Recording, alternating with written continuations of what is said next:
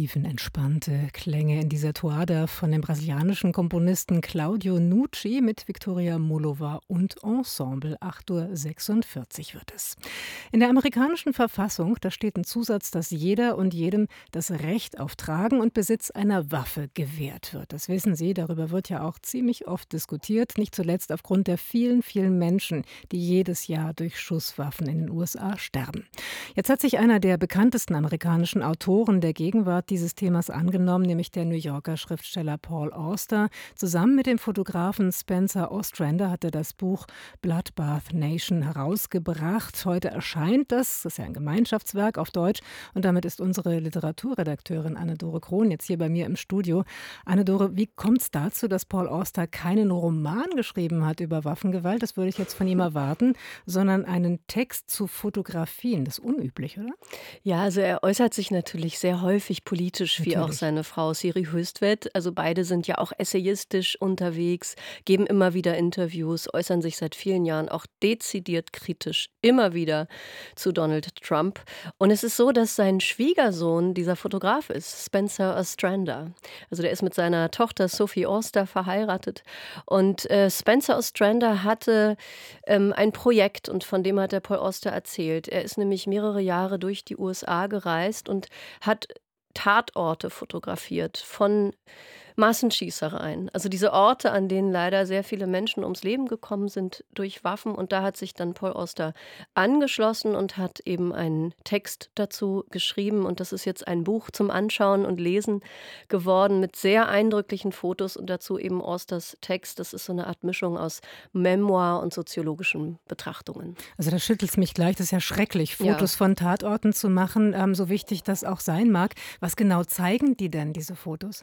Ja, das Eindrückliche ist das, was man nicht sieht. Das ist ja häufig so, dass die Leerstellen, die Ellipsen manchmal viel bewegender sind als das, was man sieht. Also man sieht diese Orte, die Fotografien sind in Schwarz-Weiß und man sieht keine Waffen, man sieht keine Menschen, man sieht kein Blut. Das sind ganz stille Fotos.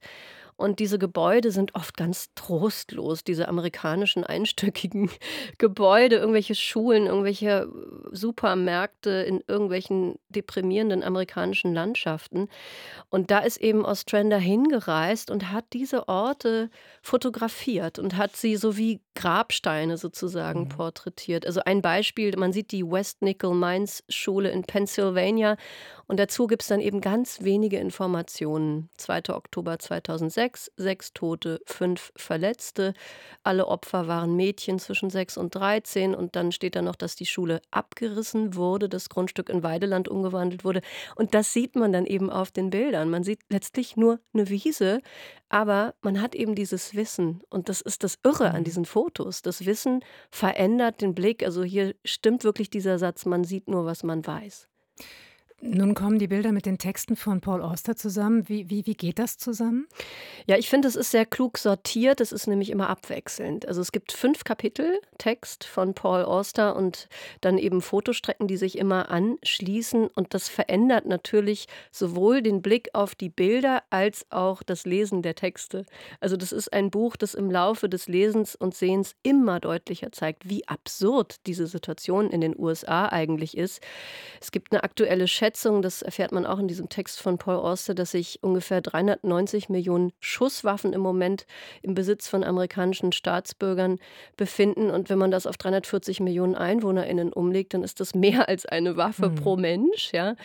Und ähm, diese Zahlen sind einfach frappierend. Also, dass jedes Jahr ungefähr 40.000 Menschen durch Schussverletzungen ums Leben kommen, ungefähr genauso viele wie bei Autounfällen. Aber während man bei Autos, die andere große Säule, so nennt Paul Auster das der amerikanischen Kultur, während man da immer sicherer den Verkehr umleitet, die Autos anders baut und die Zahl der tödlichen Unfälle eben reduzieren kann, wird bei den Waffengesetzen eben nichts getan. Paul Oster ist Jahrgang 47, das erwähne ich gerne nochmal. Und er ist ja in diesem Land aufgewachsen, in dem jeder eine Waffe besitzen darf. Was erzählt er denn davon? Ja, er beginnt sehr persönlich, also mit dem Satz, ich habe nie eine Schusswaffe besessen. Und dann erzählt er natürlich, dass er trotzdem als Junge natürlich mit einem Revolver an der Hüfte herumstolziert. Ist klar, wie viele Jungs mit einem Spielzeugrevolver. Er erzählt von den Filmen, die er gesehen hat, von den Waffen der Helden.